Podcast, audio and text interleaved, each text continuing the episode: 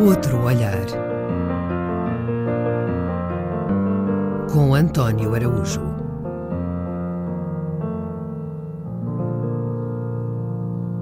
Quando eu disse às minhas filhas que vinha aqui à rádio falar do cotão, caiu-me tudo em cima e chamaram-me doido. Eu até estava com dúvidas em falar ou não do cotão. Mas só porque elas disseram aquilo que eu estava doido, agora é que vou mesmo falar, vou falar do cotão. Sim, do cotão. Aquela matéria lanuda, de composição indiferenciada, que anda em toda a parte, como o bom Deus, e se mete em tudo, literalmente em tudo, incluindo o umbigo deste que agora vos fala aos microfones da Antena 2. O cotão umbiguista é, como sabem, um atributo predominantemente masculino. Uma realidade bastante Homer Simpson. E não me vou pronunciar sobre o cotão feminino, até porque, nesta matéria, cada um com os seus botões, digo, com os seus cotões. E o que é o cotão? Perguntais bem. O cotão é, como diria Fernando Pessoa, um tudo que é nada, uma matéria omnipresente. Ele está no meio de nós, a rastejar, a rastejar sem parar, dia e noite, sem férias, nem tréguas, sem parar para descansar. Parece os operários da China. Antes de eu usar uma definição, talvez seja melhor afinar conceitos e dizer o que o cotão não é. Há desde logo uma distinção epistemológica fundamental que é esta. Cotão é uma coisa, borboto é uma outra coisa. São realidades ontologicamente distintas, com especificidades próprias e carências específicas. Os borbotos podem degenerar em cotão, na sua fase terminal, quando lhe praticamos eutanásia e os arrancamos das camisolas e largamos para o chão, onde viram cotão. Mas na sua gênese, o borboto não é cotão. Pode, em fim de vida, engrossar a fileira do cotão, contribuir para o imenso mundo do cotão, para o grande bazar do cotão. Mas, na sua gênese, o borboto não é cotão. Outras características. O cotão é intemporal e multimilenário. Tem acompanhado a humanidade ao longo de toda a sua existência. Já nas cavernas do Paleolítico havia cotão, muito cotão. Talvez cotão de peles de urso, misturado com os cabelos dos neandertais, pois aquela foi uma época muito lanígera, de muito pelo e logo de muito cotão. E esta é outra característica do cotão. É mimético e adaptativo. O cotão da Idade Média não é o mesmo do cotão dos nossos dias. O cotão da Ásia é diferente do cotão da América. Em Silves há cotão que não se vê em Braga, nem em nenhuma outra parte do mundo.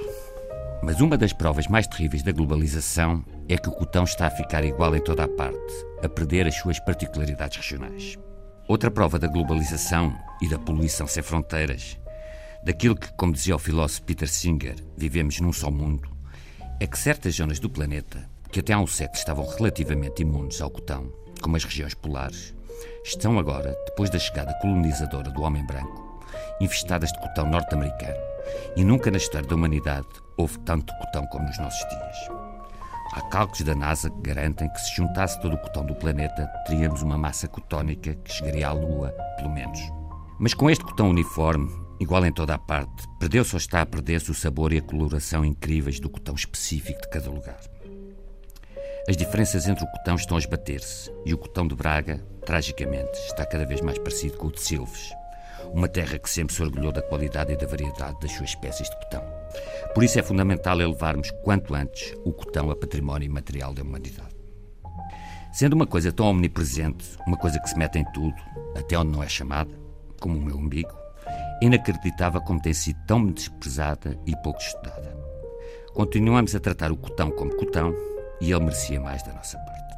Há coisas muito menos importantes e presentes nas nossas vidas que têm direito a tratados, estudos e entrada na Wikipédia, mas o cotão não.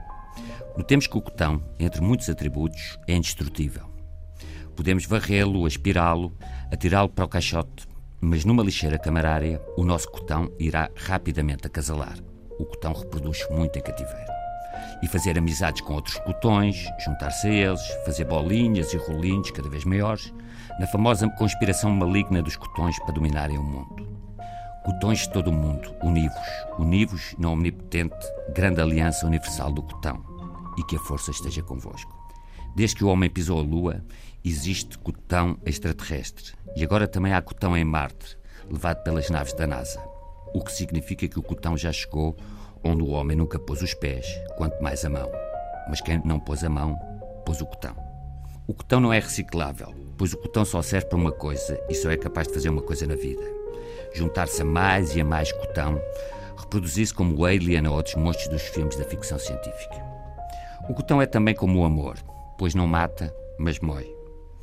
Nunca ninguém morreu de coração por causa do cotão, mas muita gente anda moída a tirar o cotão das capas dos telemóveis ou dos teclados dos computadores, a varrê-lo dos cantos da sala, a aspirá-lo todos os dias nas alcatifas dos edifícios de escritórios, numa batalha sem tréguas, mas perdida. O homem não está só a perder a batalha das alterações climáticas. Está a perder, e há muitos séculos, a batalha contra o cotão. E o que me aflige é ver que, para o aquecimento global, toda a gente se mobiliza e se agita, o secretário-geral da ONU e a Greta, mas não estamos a fazer nada, absolutamente nada, para travar o avanço do cotão. E quem nunca na vida teve problemas com o cotão, diga que estou errado e atire a primeira pedra. O cotão progrediu muito no terrível período alcatifista dos anos 60 a 80. Três décadas negras em que a humanidade, gananciosa e inconsciente, mandou alcatifar tudo o que era casa, local de trabalho, uma praga que alastrou para hotéis, bares e discotecas que naquela época de trevas chamavam boates. Eu sei que nos anos 60 houve o Luther King, os Beatles, o Mais de 68, a Ida à Lua, mas não posso levar muito a sério uma década em que as pessoas revestiam o chão das salas e até os quartos das crianças com uma superfície cheia de ácaros e outros vícios, a incubadora ou o caldo de cultura perfeito para a explosão do cotão. Agora estamos a pagar os erros dos nossos pais e das gerações passadas. O cotão resiste a todas as leis científicas. Por exemplo, a lei da evolução. Os macacos evoluíram para homens, ainda que às vezes pareça ao contrário. Mas o cotão não. Uma vez cotão, cotão para sempre.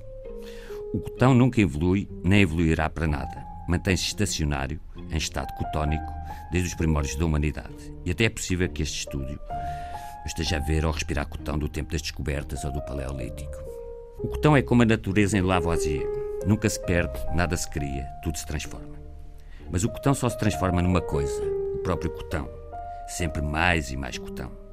O cotão, como o universo, está sempre a expandir-se e mais ainda, quanto mais expandir o universo, mais o cotão se expandirá, até ao dia, provavelmente não muito distante, pode não ser no nosso tempo, mas será certamente no tempo dos nossos filhos ou dos nossos netos, em que tudo estará afundado naquilo que os cientistas agora chamam a grande calote ou grande massa universal de cotão, levando à extinção dos seres humanos e de toda a vida na Terra. O planeta ficará uma bola fofa e peluda, uma bola de cotão, como no poema de Gedeão.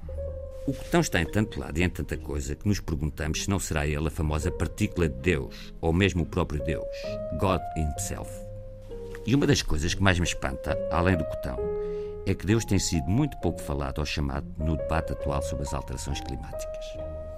Martin Heidegger disse uma vez numa entrevista ao Spiegel: só um Deus poderá salvar-nos. Ou só um Deus ainda nos poderá salvar. Mas o facto é que, pelos vistos, agora nem sequer chamamos Deus para nos salvar do aquecimento global. É a prova mais concludente da secularização profunda, profundíssima das sociedades ocidentais.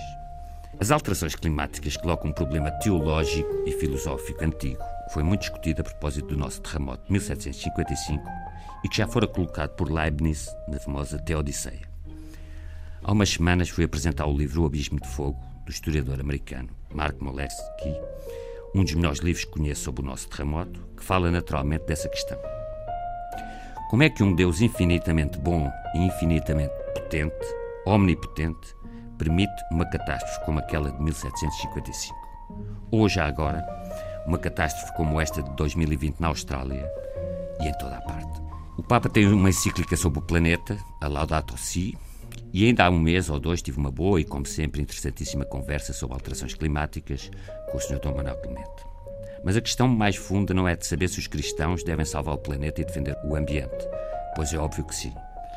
A questão mais funda é do lugar e do sentido de um Deus Criador que permite, no limite, que o homem, forjado à sua imagem e semelhança, desapareça para sempre. É que a perspectiva das alterações climáticas é a extinção da espécie humana, a chamada sexta extinção o que coloca e nos coloca um problema, até filosófico e teológico, muito diferente do de 1755 ou mesmo das angústias da Guerra Fria. Pois mesmo aí poderiam sobreviver alguns ao holocausto nuclear para garantir que a humanidade, como o cotão, não seria aniquilada. Com as alterações climáticas é diferente. Pode estar em causa a extinção de toda a espécie humana e de várias espécies. Só na Austrália já morreram 800 milhões de animais. Ora, se o homem foi criado por Deus à sua imagem e semelhança, Como pode um Deus bom e misericordioso permitir que o homem desapareça para sempre do universo? Estará Deus a deixar destruir a obra mais perfeita da sua criação? O seu filho mais querido? O seu mais que tudo? E se o homem é um espelho de Deus, ao permitir a morte do homem, Deus não estará a aniquilar-se a si próprio, num escaldante araquiri cósmico? Não tenho dúvidas que irão dedicar esta semana a pensar nestas coisas comezinhas e de pouca monta. Mas deixe uma mensagem de esperança. Haja o que houver, a sexta extinção ou não, o cotão sobreviverá a tudo e até ao fim dos tempos iremos tê-lo nos nossos umbigos.